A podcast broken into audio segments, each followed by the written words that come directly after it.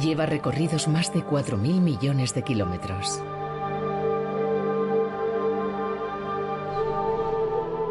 Ha enviado una sonda a la superficie de una luna tóxica.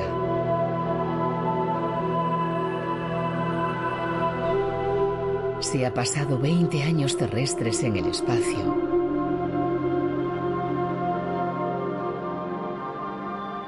y ha seguido enviando datos durante nueve años más de los previstos originalmente.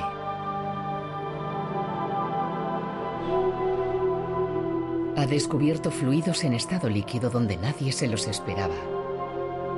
Estructuras fantasmagóricas en los anillos helados de un planeta. Una magnetosfera de extraña respiración. Y un lugar donde puede existir vida en un mundo minúsculo con una atmósfera sorprendente.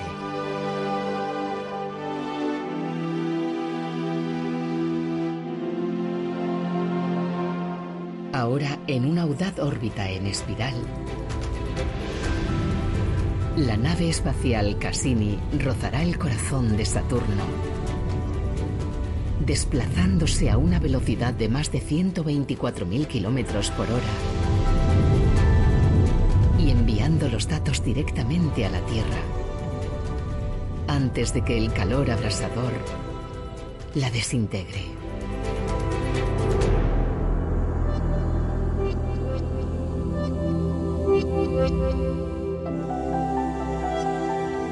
El reino de Saturno, la épica exploración de la sonda Cassini. 3, 2, 1 la nave espacial Cassini en su viaje de miles de millones de kilómetros hacia Saturno. La noche del 15 de octubre de 1997, los potentes propulsores Titan y VB despegaron de la base de lanzamiento 40 del Centro Espacial Kennedy. Era el resultado de dos décadas de intensa colaboración entre la NASA y la Agencia Espacial Europea, y en especial la Agencia Espacial Italiana.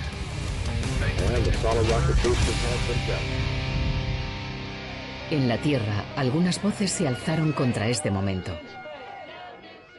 Temían que, de fallar el lanzamiento, el generador eléctrico nuclear de la Cassini dispersara plutonio radiactivo.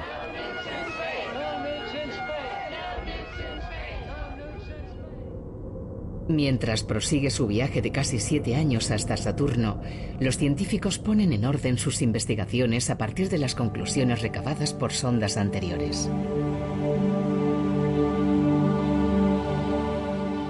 Sus preguntas se acumulan unas dentro de otras, como si de los anillos concéntricos del planeta gigante se tratara. ¿Tiene Saturno una superficie sólida? ¿O es que sus nubes se espesan en densidades extremas, dando lugar quizá a exóticas formas de materia como el hidrógeno metálico?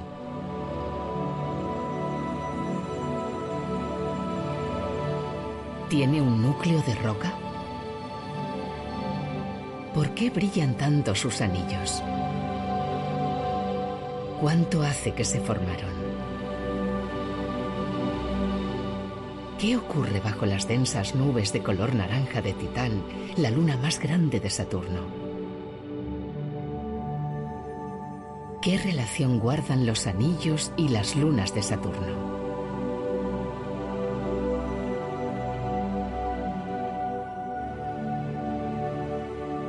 ¿Qué nos contará este planeta gigante acerca de la evolución de los sistemas solares y de la vida?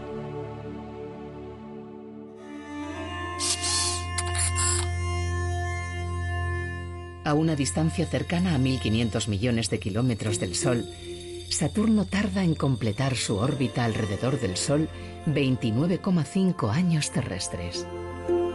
Durante el último año de Saturno, la Tierra ha crecido en unos 2.500 millones de habitantes. La esperanza media de vida ha pasado de 64 a casi 72 años. Ha explotado el fenómeno de Internet. En la actualidad cuenta con cerca de 4.000 millones de usuarios, más de la mitad de la población mundial conectada. En la era de la sonda Cassini, nuestro mundo se ha visto invadido por nuevas formas de comunicarse, conectarse, trabajar, vivir y de vernos los unos a los otros. Saturno es el nombre que los romanos dieron a Cronos, el dios griego del tiempo, que se comió a sus hijos en un ataque de celos. En los mitos, al igual que ocurre en el universo en constante cambio, el tiempo lo devora todo.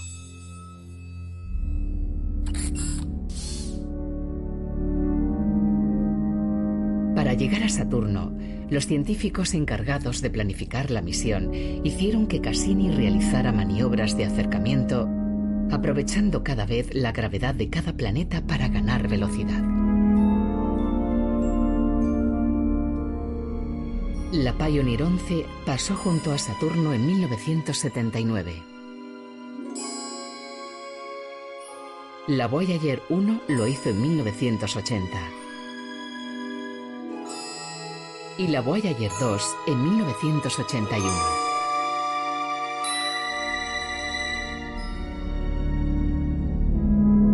Cassini se convertirá en el primer artefacto en entrar en la órbita de Saturno, capturada por su gravedad, el 30 de junio de 2004. La misión original de la Cassini iba a tener una duración de cuatro años, pero seguirá en plena forma durante mucho más tiempo. Sus actividades se prorrogarán en dos ocasiones, una misión equinoccio adicional de dos años y una misión solsticio de siete años. Y aún así, la misión completa de Cassini durará apenas medio año de Saturno, desde finales de invierno a comienzos del verano. El sistema de Saturno se encuentra a 9,5 unidades astronómicas del Sol, es decir, casi 10 veces más lejos que la Tierra. Este gran mecanismo de relojería se desplaza a una velocidad de 34.821 kilómetros por hora, más de 10 veces más rápido que una bala disparada por un arma. El planeta gira a gran velocidad, completando un giro en torno a su eje cada 10 horas y 39 minutos. Pese a que un año en Saturno dura tan solo 11.000 días terrestres, en realidad son unos 24.500 días de Saturno. Compuesto principalmente de hidrógeno y helio, Saturno es el planeta con menor densidad de todos. Es conocido el dicho, si existiera una bañera lo suficientemente grande, Saturno flotaría en ella. Su densidad es inferior a la del agua líquida en cualquier océano de la Tierra. Y es enorme. Necesitaríamos 764 tierras para ocupar todo el volumen de Saturno.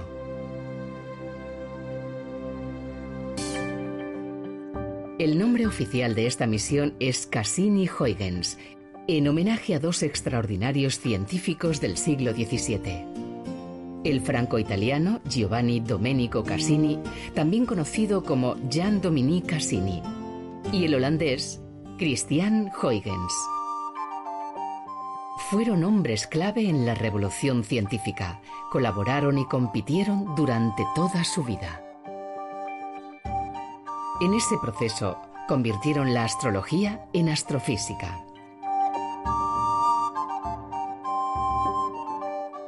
Cassini, en calidad de director del Observatorio de París, construyó y perfeccionó telescopios refractores de tubo alargado. Pero Huygens encontró el modo de eliminar el engorroso tubo, inventando el denominado telescopio de aire, así como un visor de diseño mejorado.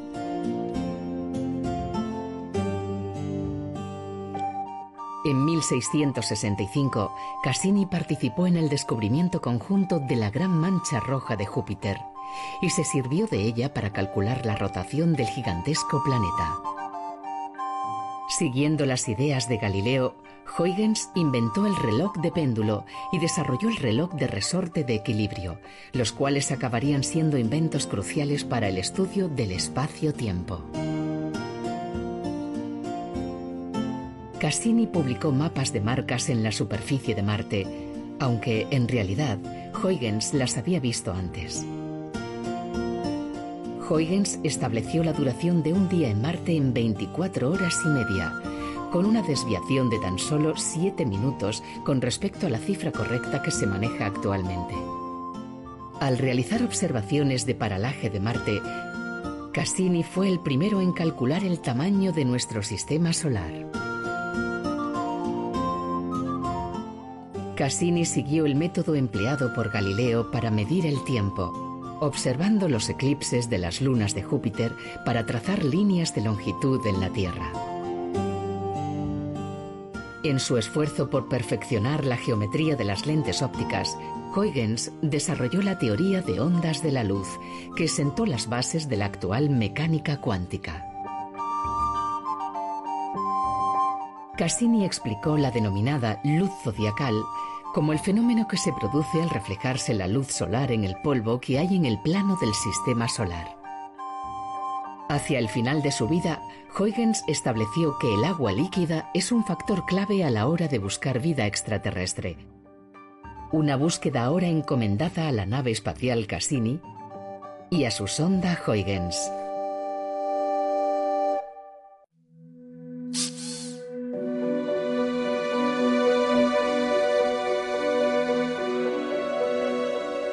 Saturno se conoce como el planeta de los anillos desde 1655, cuando Christian Huygens explicó lo que Galileo había observado 45 años antes. Pero si lo viéramos desde la mayoría de las lunas de Saturno, en realidad nos costaría mucho apreciar los anillos, ya que la mayoría de ellas orbitan en el plano del anillo, por lo que solamente se puede ver el borde longitudinal. A la derecha podemos ver a la minúscula Prometeo pasar a tan solo 86 kilómetros por detrás del coloso Tetis, de 1062 kilómetros de diámetro. La pequeña Pandora pasa rápidamente de izquierda a derecha.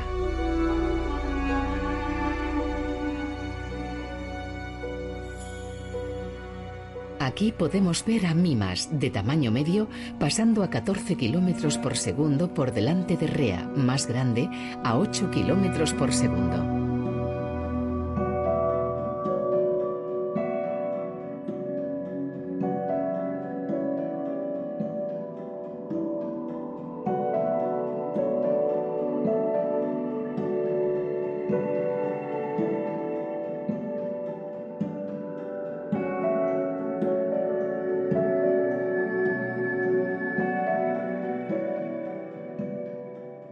Cuando se lanzó la Cassini, se conocían 18 lunas en la órbita de Saturno y se sospechaba de la existencia de otras 13.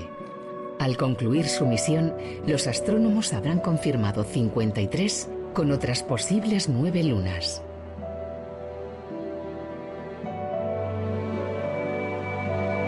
Solo una de ellas es gigante, Titán. Christian Huygens fue el primero en observar Titán en 1655. Giovanni Domenico Cassini descubrió Jápeto en 1671, Rea en 1672, Dione en 1684 y Tetis en 1684. Los hermanos observadores del cielo, William y Caroline Herschel, descubrieron Mimas y Encélado en 1789. En 1848, Hiperión fue observado por William Bond y su hijo George en Estados Unidos y William Lassell en Reino Unido. Phoebe se convirtió en la primera luna descubierta a través de la fotografía por el astrónomo estadounidense William Henry Pickering en 1898. Probablemente algunas de las lunas de Saturno son objetos capturados en especial aquellas que se encuentran en órbitas retrógradas, como Febe. Orbitan al revés, en dirección contraria a la rotación del planeta. Cada luna saturnina constituye una joya única en el majestuoso e intrincado collar del planeta.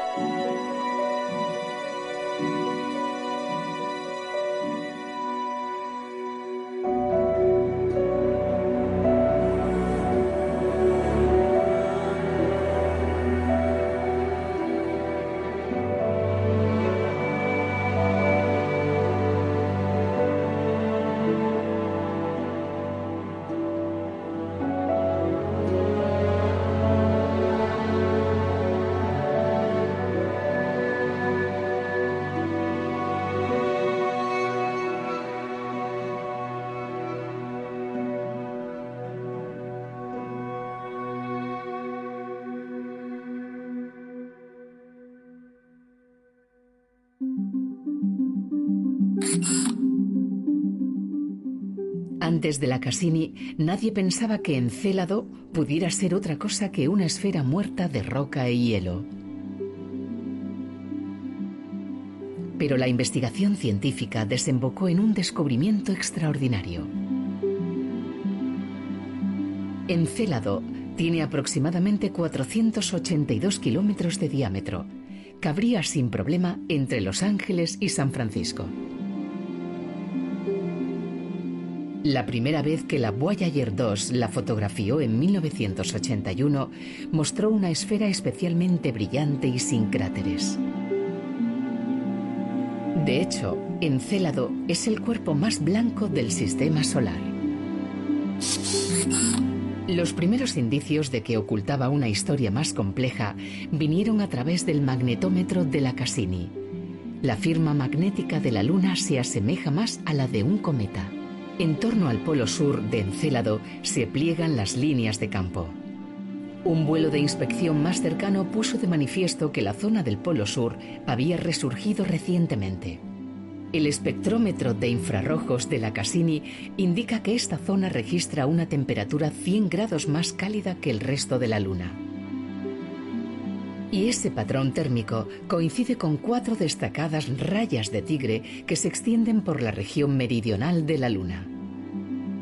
En realidad se trata de fisuras, grietas en la superficie helada, cada una de ellas de 150 kilómetros de longitud y un kilómetro de ancho. Los científicos las bautizaron con los nombres de Alejandría, Cairo, Bagdad y Damasco. Cada una de ellas emite chorros de vapor de agua y agua helada al espacio.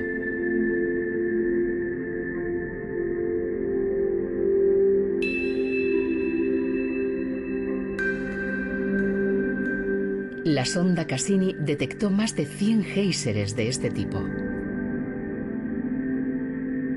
Los encargados de la misión programaron nuevos vuelos de inspección haciendo que, en octubre de 2015, pasara a 50 kilómetros del polo sur de Encélado, atravesando los chorros de forma que los instrumentos tuvieran la ocasión de probarlos y olerlos. Se trata en su mayoría de agua helada. También contiene pequeñas cantidades de amoníaco, metano y dióxido de carbono, componentes esenciales que se asocian con la vida así como gas de hidrógeno que los microbios de existir podrían utilizar como fuente de energía. Algunas partículas son saladas como bruma del mar congelada a causa del sodio y el potasio. El equipo científico cree que bajo la corteza congelada se esconde un gran océano subterráneo. Al agitarse, el dióxido de carbono hace que se vuelva gaseosa, como la soda embotellada. Alivia la presión a través de las grietas de las rayas de tigre, expulsándola al espacio como ocurre al descorchar una botella de champán. La mayor parte de estas partículas de agua salada se vuelven a depositar en el suelo en forma de nieve, decorando y reparando la superficie de Encélado pero algunas consiguen escapar de su débil gravedad. De esta manera, Encélado está envuelta en un halo brumoso generado por ella misma.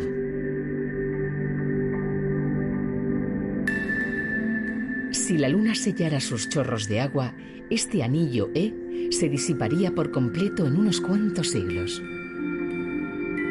Realizar un seguimiento y simulación de los zarcillos helados, constituidos por los chorros de los géiseres que interactúan entre sí, permite a los investigadores calcular la masa que Encélado expulsa hacia los anillos de Saturno.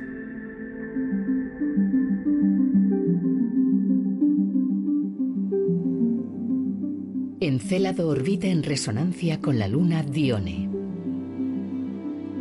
Se cree que su danza calienta sus núcleos de roca. También es probable que Dione tenga un océano subterráneo. Cráter de Dione, Creusa, traza líneas brillantes de 500 kilómetros por la superficie de la Luna, lo que brinda a los investigadores un punto de referencia sobre su edad geológica. Los cráteres que son más jóvenes que Creusa alteran esas líneas, mientras que los más antiguos quedan por debajo. El agua se absorbe hacia el núcleo caliente de estas lunas y vuelve a emerger en forma de vapor por el fondo marino. Si conocemos este dato es gracias a la sonda Cassini, que ha detectado minúsculas partículas de silicato que solo se forman en agua en ebullición. En los océanos de la Tierra, las chimeneas hidrotermales, conocidas como fumarolas negras y fumarolas blancas, son oasis para la vida. El agua abrasadora abastece de energía y hace que en torno a ella bullan partículas de nutrientes.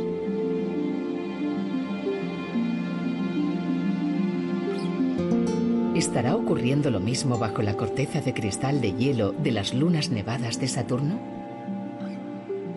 Para averiguarlo, las futuras misiones deberán buscar aminoácidos, ácidos grasos, moléculas de carbono de cadena larga y quizá microorganismos que viajen en los cristales de hielo que hayan salido despedidos de las profundidades del océano subterráneo.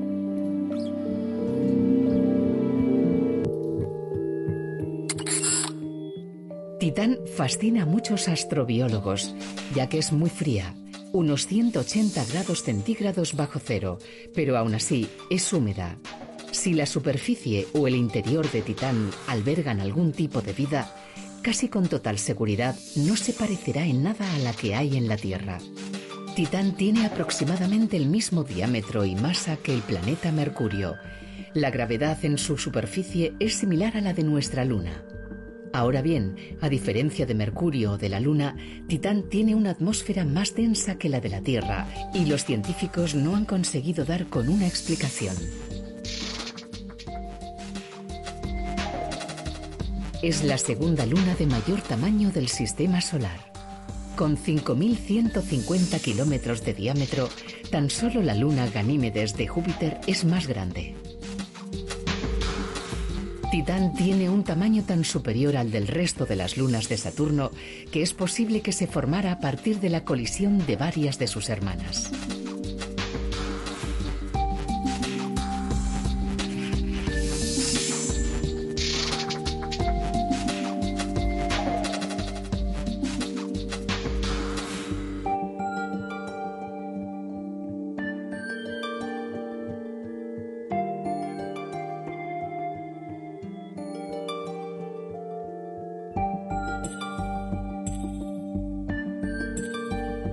Final de la misión, Cassini habrá pasado junto a Titán en 127 ocasiones. Con cada pasada, la nave recibe una aceleración gravitacional equivalente a casi mil kilos de combustible adicionales. Al pasar junto a ella en 1980 y 1981, las dos Voyager únicamente vieron esta esfera naranja envuelta en bruma. Dejó tan intrigados a los científicos estadounidenses y europeos que estos comenzaron a idear la misión Cassini-Huygens. 23 años después, un equipo internacional supervisa el lanzamiento de la sonda Huygens, que se posará en Titán.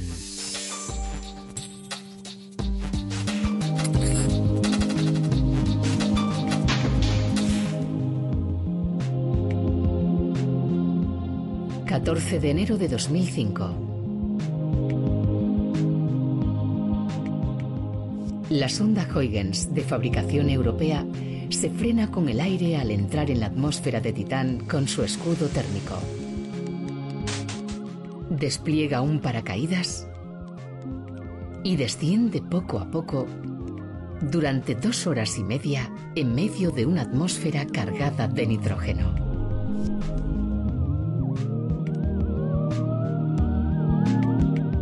Su cámara nos muestra un paisaje extraño.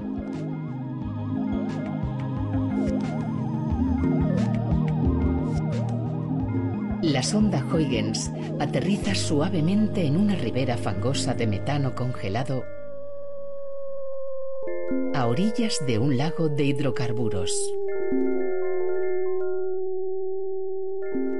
Huygens continúa transmitiendo datos otra media hora después de aterrizar y envía imágenes de guijarros redondos probablemente compuestos de agua congelada.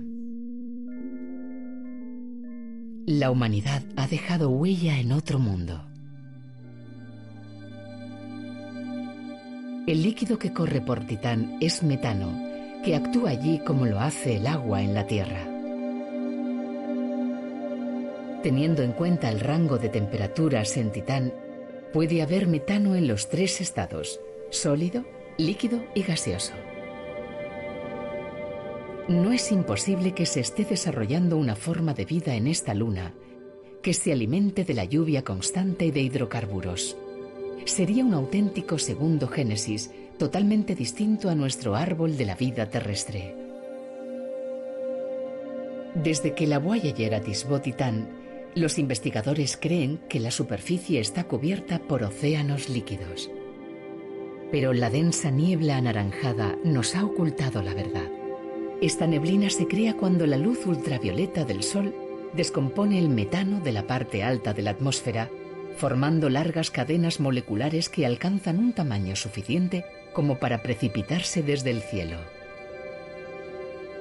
Estos derivados del metano forman ventisqueros que semejan un gigantesco sistema de dunas en torno al ecuador de Titán. La cámara de la Cassini había sido equipada con filtros de infrarrojos cercanos con el fin de ver a través de la niebla naranja y comprobar las masas de líquido. Nos devolvió imágenes de regiones relativamente llanas, pero ¿son océanos en realidad? ¿O simplemente lodo de metano? ¿O alquitrán espeso? La respuesta llegó del espectrómetro de infrarrojos y luz visible para cartografía de la Cassini. Recoge un reflejo especular, un punto brillante de luz solar que rebota en una superficie claramente líquida. En el radar de la Cassini, las superficies llanas aparecen oscuras, salvo que estén alteradas de olas. En efecto, Titán tiene océanos, estanques y lagunas de hidrocarburos líquidos, etano, metano y propano. Curiosamente, se forman sobre todo en el hemisferio norte de Titán, cerca del polo. Esto se debe a la órbita excéntrica de Saturno. El verano septentrional es más cálido que el meridional. Pero la inclinación de Titán hace que su verano meridional sea más riguroso, por lo que todo el metano líquido del sur se evapora y luego cae en forma de lluvia en el norte. Con el paso del tiempo, todo el sistema se invierte. Dentro de 15.000 años, todos los lagos de Titán se encontrarán en el hemisferio sur. Este, de nombre Ligeia Mare, es más grande que el lago superior de la Tierra, Probablemente alcance una profundidad de 150 metros en algunos puntos. En él se aprecian misteriosas islas de espuma que emergen desde debajo de la superficie. Titán almacena una cantidad de hidrocarburos unas 10 veces superior a todas las reservas juntas de petróleo y gas natural de la Tierra.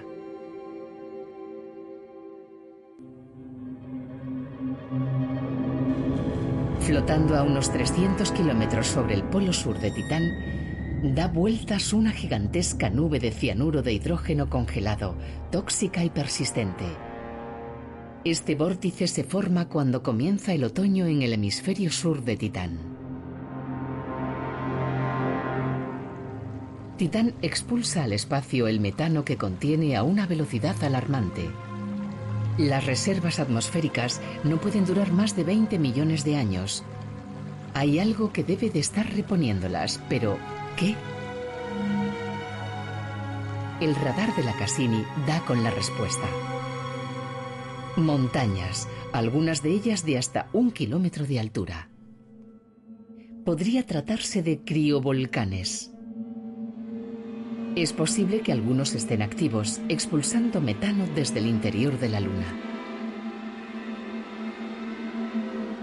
Los equipos radiológicos de la Cassini ponen de manifiesto que toda la masa de Titán se está doblando a causa de la gravedad de Saturno, generando en el interior calor suficiente para derretir el hielo. A diferencia de los océanos subterráneos de Encélado, con su lecho rocoso, el océano de Titán probablemente se encuentre atrapado entre capas de agua helada. Si tiene una capa marina subterránea, es posible que esté aislada de las calientes sustancias químicas de las chimeneas geotermales y con ello cualquier posibilidad de nutrir formas de vida. Ni siquiera tras la visita de la sonda Cassini y Huygens hemos sido capaces de conocer la edad de Titán, de dónde viene o desde cuándo cuenta con una atmósfera activa.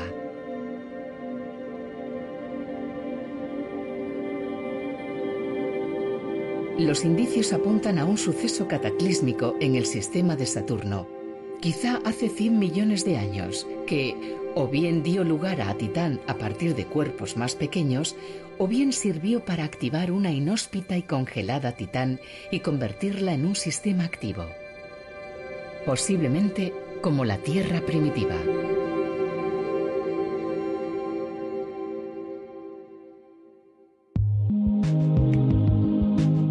Para averiguarlo tendremos que volver. Atravesar flotando la bruma durante más tiempo.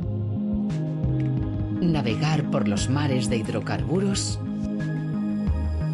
Y ascender por los cielos de nitrógeno de Titán.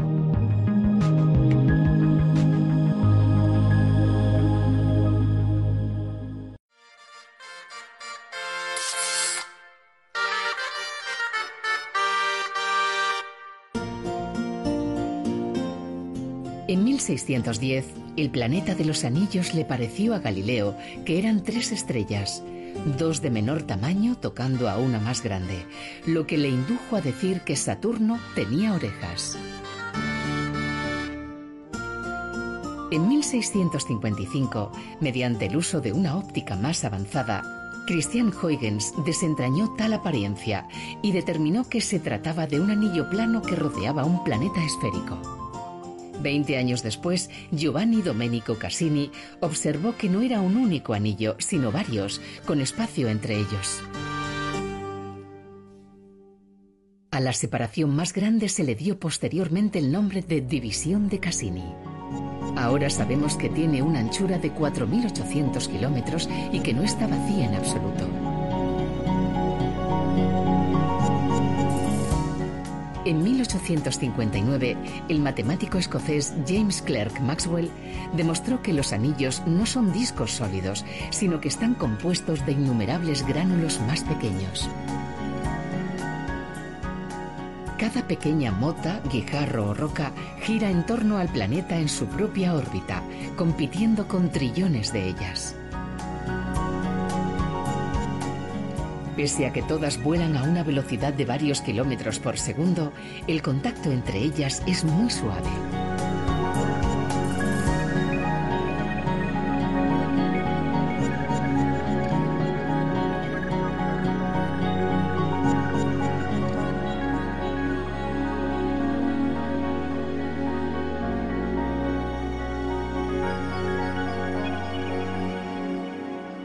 Cada anillo concéntrico se le asigna una letra.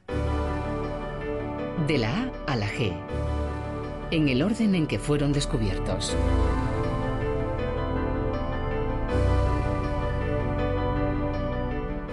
El material que pasa cerca de las nubes altas de Saturno en el anillo D completa una órbita en torno al planeta en unas cuatro horas, mientras que las partículas del distante anillo F tardan al menos cuatro veces más. Hasta la misión de la Cassini no supimos realmente lo planos que son los anillos. Por increíble que parezca, de media no superan los 10 metros de espesor de la parte superior a la inferior no superan la altura de un edificio de tres pisos. La anchura de los anillos es 30 millones de veces superior a su altura. Y el material de los anillos puede moverse hacia arriba y hacia abajo, dando lugar a ondulaciones temporales. Se observan muchos patrones de onda intrincados en el plano del anillo ancho. Cada uno de ellos es provocado por una resonancia gravitacional específica con una luna de Saturno. Si bien los aspectos físicos básicos del sistema anular son simples, ya que se deben al efecto de la gravedad y las colisiones, resulta complicado establecer el modelo matemático de la intrincada estructura de los anillos, incluso después de 13 años de observaciones de la Cassini. La presión de la luz solar y las fuerzas del campo magnético de Saturno pueden atraer o empujar partículas más pequeñas y menos macizas.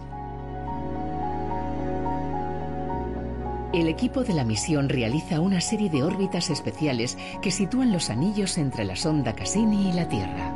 Los investigadores emitieron señales de radio en tres longitudes de onda distintas, haciéndolas pasar por el material de los anillos y elaborando un mapa cromático del tamaño de las partículas. Las zonas rojas están formadas por partículas de mayor tamaño, mientras que las azules contienen gránulos más pequeños.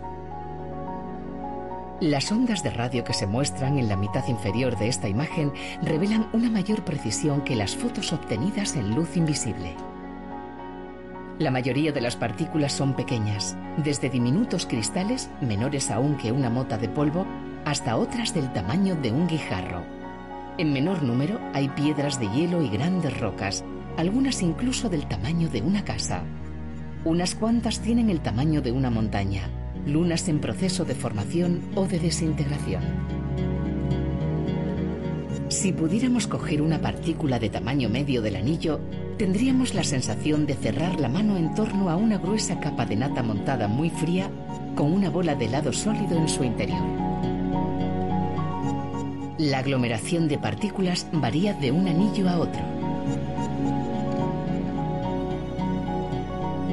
La luz apenas puede atravesar el anillo B, que está abarrotado de bolas de nieve. Un astronauta tendría que abrirse paso entre ellas. El anillo A está menos congestionado. Y el anillo G es muy difuso, como si fuera niebla o humo.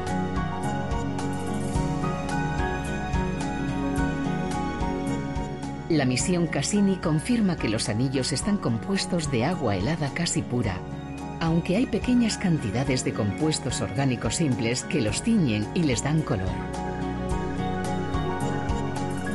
El astrónomo Carl Sagan llamó a estas sustancias químicas de colores tolinas, que significa embarrado en griego.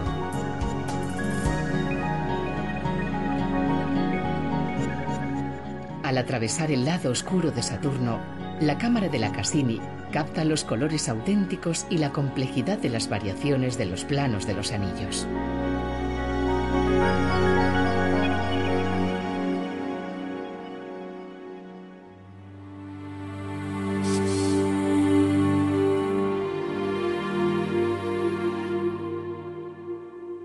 Los delicados efectos gravitacionales moldeados por las numerosas lunas esculpen el material de los anillos. Las lunas pequeñas, como esta, de nombre Pan, orbitan desde dentro de los anillos y parecen limpiar los carriles de desplazamiento.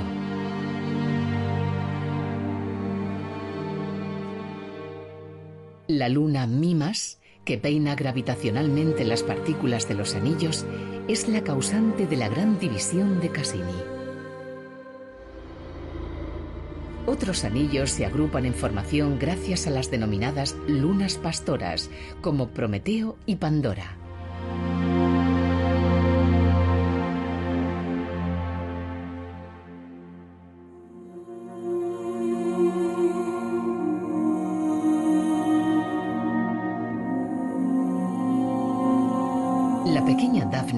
A tan solo 8 kilómetros, genera una onda en el material de los anillos similar a las olas de proa que causa una barca sobre un lago. Daphne se mece arriba y abajo, al igual que el caballo de un tío vivo, atrayendo gravitacionalmente a las partículas hasta formar montículos que se asemejan a dunas de 3 kilómetros de altura. Abierto un surco de 35 kilómetros de ancho en el campo del anillo, conocido como la división de Killer.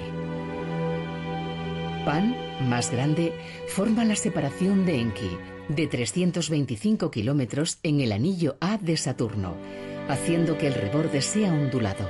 Además, la gravedad de Pan genera una estela en espiral de las partículas. Esta separación inspiró a los investigadores a predecir la existencia de Pan a finales del siglo XIX, mucho antes de que fuera observada por primera vez. Pero nadie fue capaz de prever la extraña forma de Pan. Y no es la única. La luna Atlas, un poco más ancha, presenta una estructura similar. Ambas tienen faldones de cristales de hielo atraídos por la gravedad. Algunos satélites en órbitas excéntricas atravesaron en repetidas ocasiones el anillo F, dejando tras de sí alteraciones en forma de salpicadura como prueba de su paso. Otras lunas minúsculas, demasiado pequeñas para ser vistas, dan forma a ondas resonantes en forma de hélice en los blanquecinos anillos que rodean Saturno.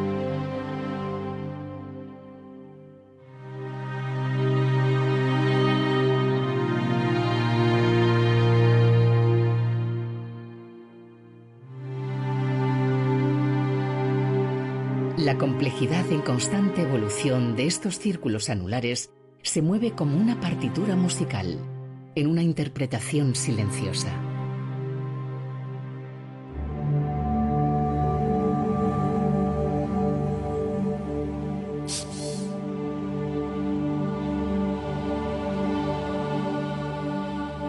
Una vez cada 14 años, el plano anular se coloca en una posición exactamente perpendicular al Sol.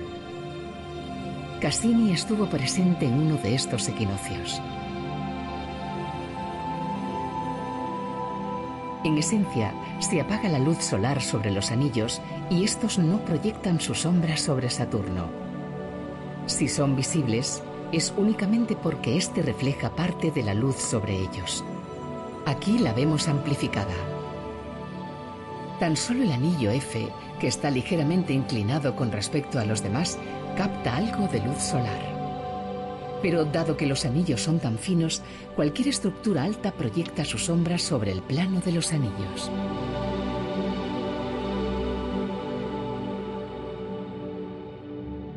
De este modo, nos espera una sorpresa en el extremo exterior del anillo B. Cientos de sombras alargadas denotan que hay un campo de picos helados.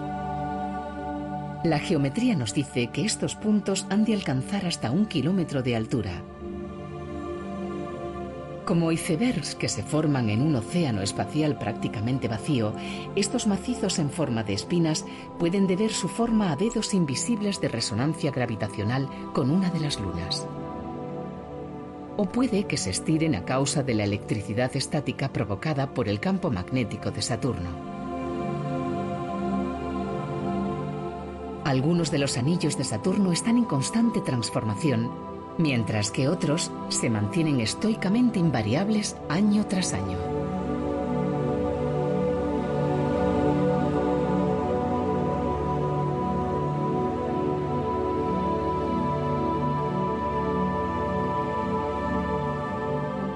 ¿Qué antigüedad tendrán estos brillantes anillos helados?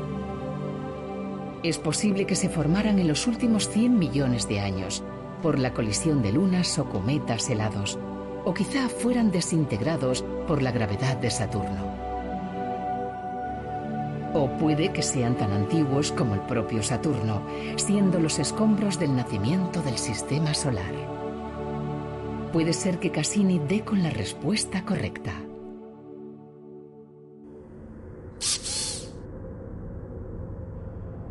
Al dirigir su mirada al polo norte de Saturno, Cassini obtiene una vista espectacular de la corriente del globo. Cierta resonancia de la energía de los vientos agrupa la corriente en una forma de seis lados, un hexágono. En apariencia, tormentas ocasionales colisionan con una corriente superficial en dirección este. Esta reacciona adoptando la forma geométrica más estable, Seis lados prácticamente idénticos. Este monzón polar tiene una anchura de aproximadamente 32.000 kilómetros. Dentro de él cabrían dos tierras y media. Los vientos soplan más fuertes a medida que se acercan al polo, alcanzando los 540 kilómetros por hora.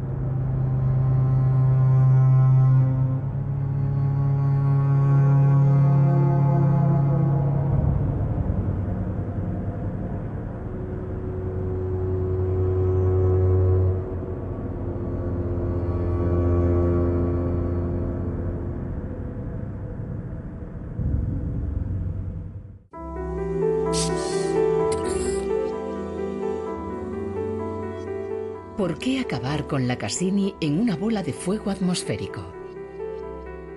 La comunidad científica internacional ha acordado evitar cualquier posibilidad de contaminar las lunas de Saturno, en especial Encélado y Titán. Cassini alberga calor en su interior. Básicamente está a temperatura ambiente. Si hubieran penetrado en ella microbios durante la fase de montaje, habrían podido sobrevivir con facilidad. Y el generador termoeléctrico de radioisótopos de la Cassini retendrá el calor durante décadas. Si se permitiera que se estrellara accidentalmente en Encélado, la Cassini podría derretir el hielo y acabar en el océano subterráneo. En 2009, los estudios concluyeron que a la Cassini le quedaba combustible suficiente para llegar más allá de Saturno y explorar los gigantes helados Urano o Neptuno. Podría haber regresado a Júpiter o haber sido enviada hacia una agrupación de asteroides similares a cometas conocida como los centauros. Pero para obtener todos los datos científicos posibles del sistema de Saturno, Cassini tendría que perecer aquí. Esto llevó a los encargados de diseñar su trayectoria en el laboratorio de propulsión a chorro a desarrollar una joya de la dinámica orbital, la misión Solsticio. El plan saca el máximo partido al sobrevolar repetidamente Titán.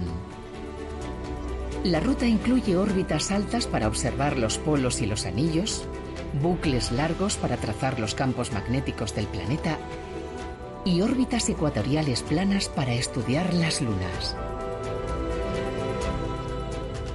Además, la Cassini se encarga de analizar minuciosamente los veranos septentrionales y meridionales del gigante planeta.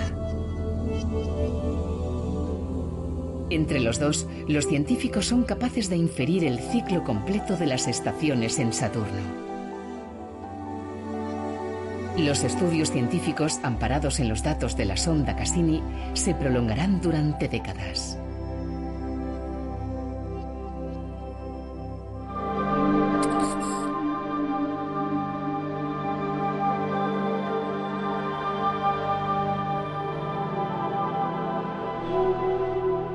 Incrementar la velocidad de la Cassini en tan solo 8 metros por segundo es suficiente para iniciar la espiral de su muerte. Una última pasada a 100.000 kilómetros de Titán sella el destino de la sonda.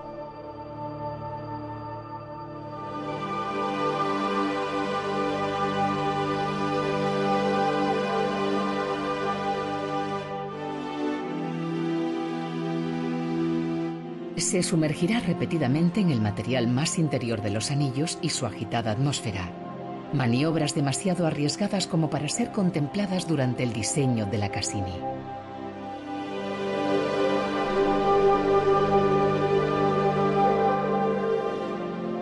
Enviando datos científicos directamente a la Tierra hasta el último momento.